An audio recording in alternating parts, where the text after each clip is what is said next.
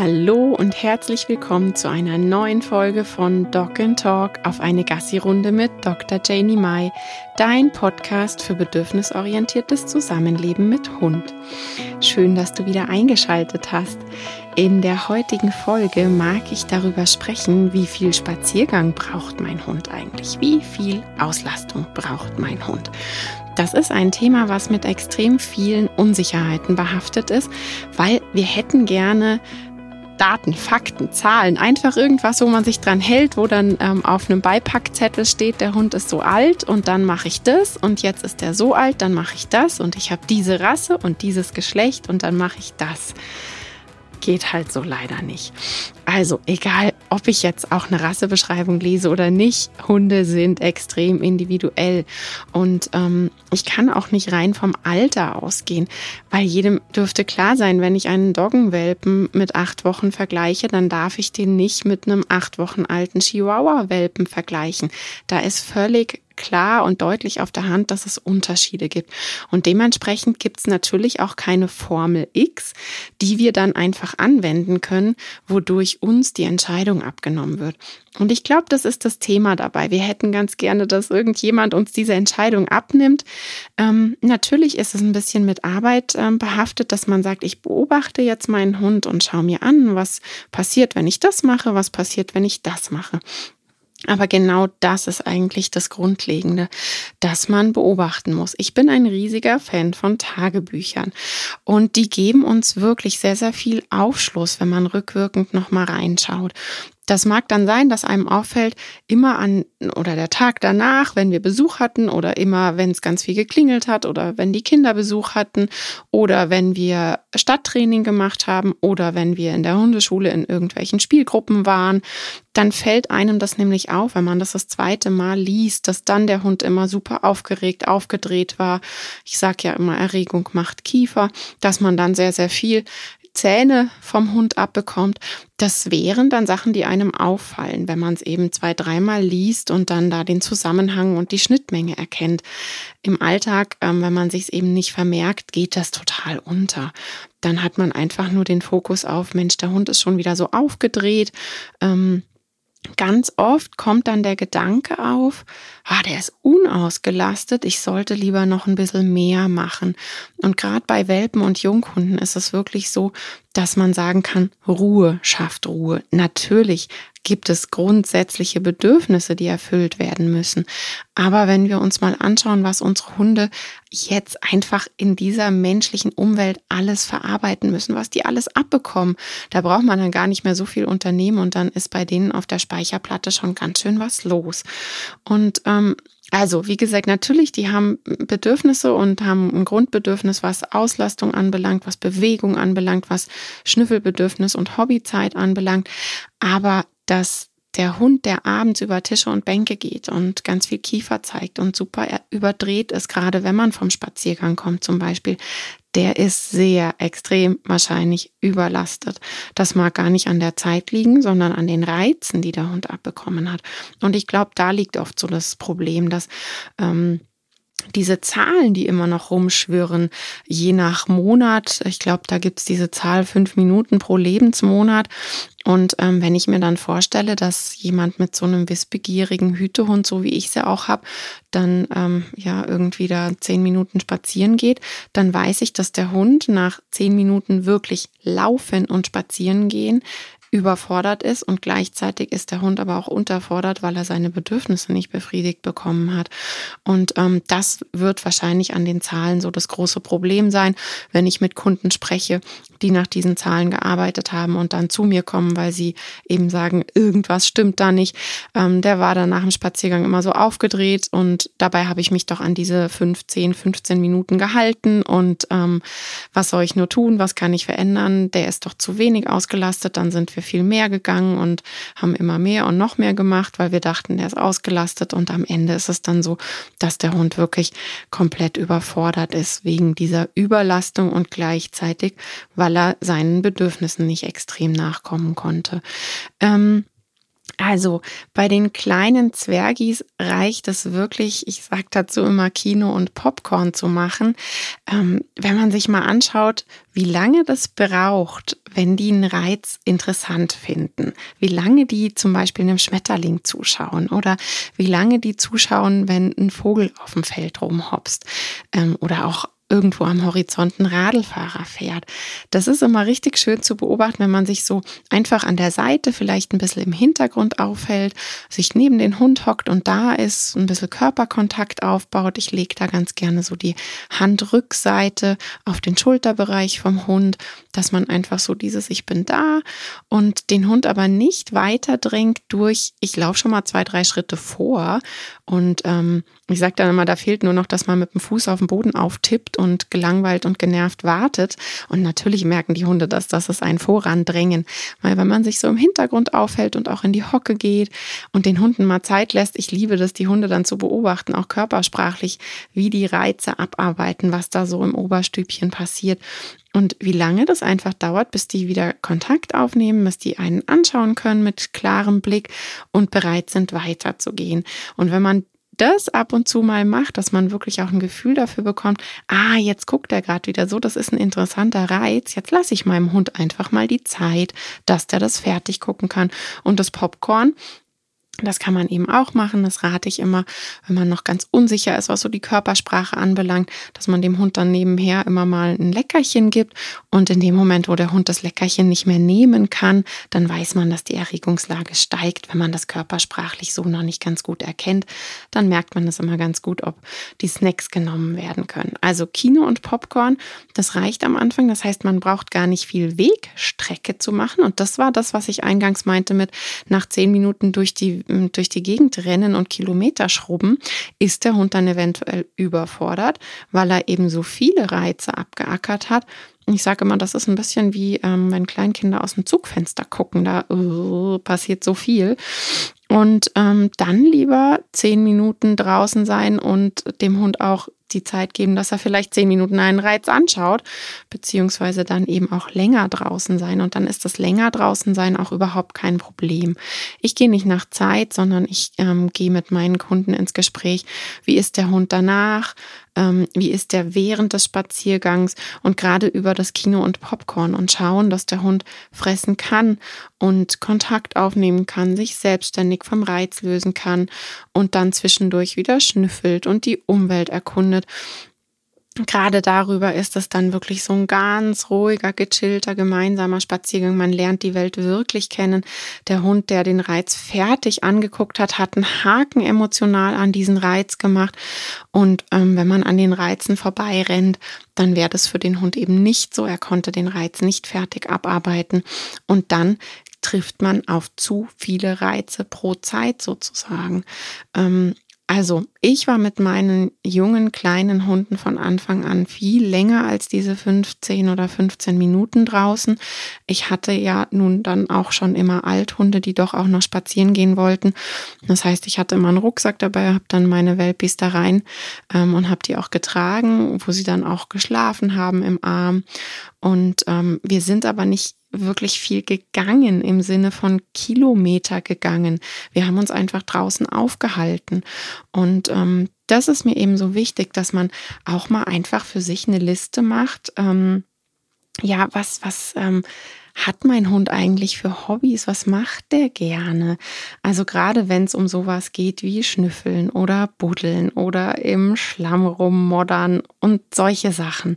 Das braucht ja Zeit. Das macht der Hund ja nicht im Vorbeirennen und im Vorbeigehen. Ich finde es immer so schön, wenn man mal wirklich beobachtet, wie lange der Hund braucht, wenn, bis er so ein ganzes Grasbüschel fertig abgeschnüffelt hat. Und wenn man so eine Hobbyliste mal gemacht hat, dann kann man auch ganz bewusst dem Hund dafür Zeit Zeit geben. Wenn man eben sieht, Mensch, der schnüffelt da gerade intensiv oder mein Hund liebt das im Bach und im Schlamm rumzuspielen, dann lasse ich ihm dafür Zeit ähm, oder eben auch dieses Gucken und Beobachten. Das ist einfach super, super wichtig, dass man dem Hund dafür Zeit gibt und dann kommt es nicht auf die Kilometer drauf an, weil Wegstrecke ist es bis heute mit meinen Hunden nicht wirklich immens viel, was ich mache. Natürlich kriegen die auch körperliche Auslastung, da komme ich gleich noch zu. Aber es geht erstmal so um die alltäglichen Spaziergänge. Und da wird mit dem Hund oft zu wenig Hobbyzeit betrieben und zu viel Bewegungszeit. Und da kommen dann oft unausgelastete Hunde raus, wo man eben denkt, der ist so wild, so wuselig, was ist mit dem los? Und dann wird noch länger spazieren gegangen. Und deshalb lieber mal eine Hobbyliste anfertigen und schauen, was passiert denn, wenn wir irgendwie so ganz gezielt dorthin gehen, wo der Hund Hobbyzeit haben kann.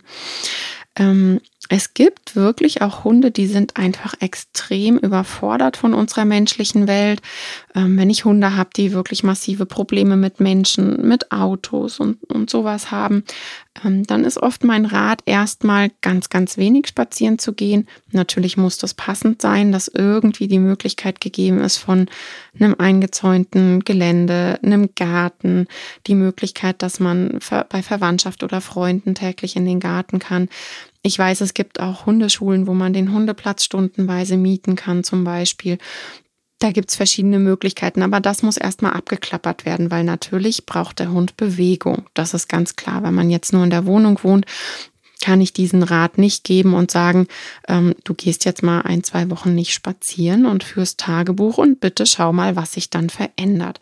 Weil wenn man das macht, ich vergleiche das immer so ein bisschen, das Leben mal genießen und so ganz runterfahren, weil die Hunde dann ja oft schon, wenn sie in dieser Dauerreizschleife sind, ich treffe eh dauernd Autos und flipp aus und ich treffe eh immer Menschen und flipp aus, dann tun sie es, weil sie es täglich und dauernd und immer tun.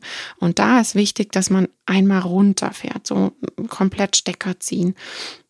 Ich vergleiche das total gerne wie mit so einem All-Inclusive Cluburlaub und da kenne ich wirklich Bekannte, die dann auch mal 14 Tage aus diesem Hoteltrakt nicht einen Fuß vor die Tür gesetzt haben, sondern nur dort waren und ähm, trotzdem komplett erfüllt runtergefahren und ähm, selig und glücklich sind, weil alles, was für sie an Hobbys, an, emotional, an, an emotionalen Wichtigkeiten da ist, hat stattgefunden und konnte dort ausgelebt werden. Und ganz ähnlich ist es eben beim Hund auch. Man muss nicht in die Umwelt gehen und Kilometer schrubben, um einen Hund auszulasten. Man kann das auch phasenweise mal runterdrosseln. Das kennen ganz viele Leute, wenn sie dann mal sagen, oh, jetzt war ich krank und es ging einfach nicht. Ähm, dass man dann merkt, hör, mein Hund ist irgendwie total ruhig und gechillt. Also wichtig ist, dass man die Hobbyliste vom Hund kennt und so grundsätzlich ein Gefühl dafür hat, wie ist denn das Bewegungsgrundbedürfnis meines Hundes. Denn die Bewegung muss natürlich irgendwie ausgelastet werden. Da muss der Hund hinkommen. Ähm, das kann man über Spiel im Garten. Man kann den besten Hundekumpel kommen lassen, dass die im Garten spielen können. Man kann selbst, ähm, der Sozialpartner Mensch kann mit dem Hund wunderbar spielen. Ähm, wenn man gut und wirklich kleinschrittig und positiv die Reizangel aufgebaut hat. Ich meine damit nicht, dass der Hund einfach wie wild im Kreis rumgeflitzt wird und der Mensch faul in der Mitte auf einem Stuhl sitzt, im Grunde genommen. Das ist mit dem richtigen Reizangeltraining nicht gemeint. Ähm, das nur so im Nebensatz, aber all das wären Sachen, wo man eben sagen kann, okay, Bewegung, Haken dran. Mein Hund hat das bekommen, was er als Grundbedürfnis hat. Emotionale Auslastung ist natürlich auch ganz wichtig, aber auch da geht es eher darum, kenne ich meinen Hund, weiß ich, was der für Hobbys hat. Ähm, wir wissen, dass die Nasenarbeit, alles, was so mit Schnüffeln zu tun hat, einfach das extrem Wichtigste ist. Logisch. Ähm, sie ist bei Hunden natürlich auch dementsprechend ausgeprägt. Das heißt, das wäre was super Wichtiges, dass man immer mal wieder guckt, ähm, dass ja, so, so eine Schnüffellandschaft oder eben eine, eine Futterlandschaft aufgebaut ist mit einer Schnüffelwiese, vielleicht einfach auch mit einem Kausneck Futterball, verstecktem Futter in Handtüchern. Ich bin ein Fan von diesen Schleckmatten, diese Silikonschleckmatten, die man mit Feuchtfutter oder ich fülle die auch gern mit Babybrei. Ähm, das ist so eine Kiefermassage, wenn der Hund da die ganze Zeit schleck, schleck, schleck, bis diese Schleckmatte leer ist. All das sind Auslastungen, die wirklich so extrem erregte Hunde auch erstmal runterholen können, wenn sie statt dreimal am Tag Kilometer schrubben, dann eben, wir fahren das zurück. Der Hund sieht jetzt mal nicht mehrmals am Tag diese Reize und, und flippt aus. Und damit kann man den Hund ganz, ganz toll wirklich ähm, runterfahren. Und dann wäre das Gegending, dass man Stück für Stück dann wieder schaut über Tagebuchkontrolle, was verändert sich, wenn ich nun einmal die Woche gehe, vor allem wo gehe ich, wie sieht der Spaziergang aus, dass man dann wirklich so ein bisschen auch schaut, hilft es meinem Hund, wenn ich mit dem Auto irgendwo hinfahre, ähm, wo wir dann nicht erst noch an der kurzen Strippe durchs Wohngebiet rennen müssen, eventuell. Ich habe immer so dieses Extrembeispiel noch mit einem Kleinkind auf dem Laufrad nebendran und hinter jedem Gartenzaun jetzt im Sommer ähm, löst ein anderer Hund aus, der an den Gartenzaun knallt. Und das kann man seinem Hund dann schon auch ganz gut darüber ersparen, dass man sagt, wir fahren jetzt irgendwo hin, wo wir wirklich so eine Wohlfühlwiese haben. Jeder findet seine Hobbys und der Hund ähm, muss nicht dauernd gestresst sein, weil er diese Reize andauernd bekommt. Ähm, also, für mich ist es wirklich nicht absolut notwendig, dass man sagt, man geht jeden Tag spazieren. Der Hund sollte jeden Tag seine Bedürfnisse erfüllt bekommen und sollte jeden Tag Auslastung bekommen.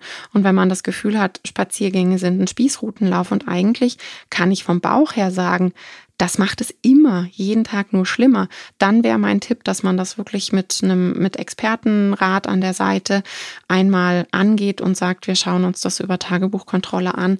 Was passiert, ähm, wenn der Hund erstmal runtergefahren wird, reizmäßig und auf der anderen Seite die Auslastung raufgefahren ähm, wird? Was auch immer noch so ein bisschen mitzählt, ist dieses jeden Tag mehrfach eine neue Strecke laufen. Das machen ganz viele Menschen, glaube ich, weil sie dann denken, es ist interessanter, weil es für sie selber interessanter ist. Aber deinem Hund tust du damit wirklich keinen Gefallen. Ähm, Hunde brauchen das nicht täglich.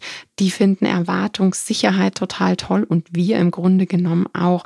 Wir finden Spaziergänge auch angenehmer, wenn man sich mehr auf den Hund einlassen kann, weil man eben nicht mit den Augen voll in der Umwelt ist. Oh, kommt da wieder jemand? Ich muss checken passiert da hinten was, rennt irgendwo eine Katze, ich kenne mich hier nicht hundertprozentig aus, hinter welcher Kurve passiert was.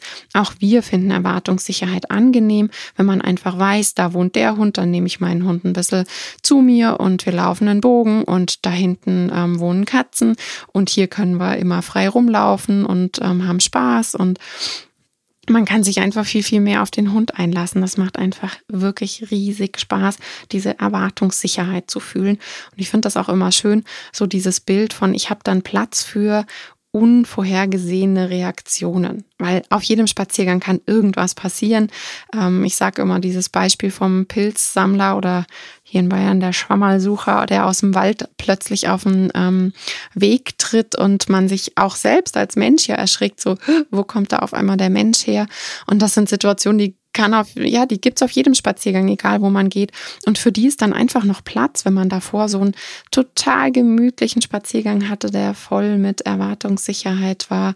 Ähm, da ist dann Platz für solche Sachen. Und es ist dann eben nicht gleich die riesige Explosion, weil man eh schon davor so, ja, ich sag mal, auf Kante geschrubbt ist. Was ich auch sehr, sehr gerne mache, das ist vor Jahren mal entstanden, als ich ganz junge Hunde im Training hatte, die dann eine Knochen-OP und durch Krankheit einfach nicht mehr lang und weit spazieren geführt werden konnten. Ähm, und trotzdem mussten und wollte ich natürlich, dass gerade die Junghunde weiter auch am menschlichen Leben teilhaben und ja, Reize kennenlernen, Reize abarbeiten können, beobachten können und vor allem auch wieder das Thema Nasenauslastung. Und ähm, da ist das, da ist die Idee Autokino entstanden. Das heißt, man kann mit dem Hund irgendwo hinfahren, wo man sagt, da ist ein Abstand gewährleistet, wo mein Hund interessiert schaut, aber nicht reagiert.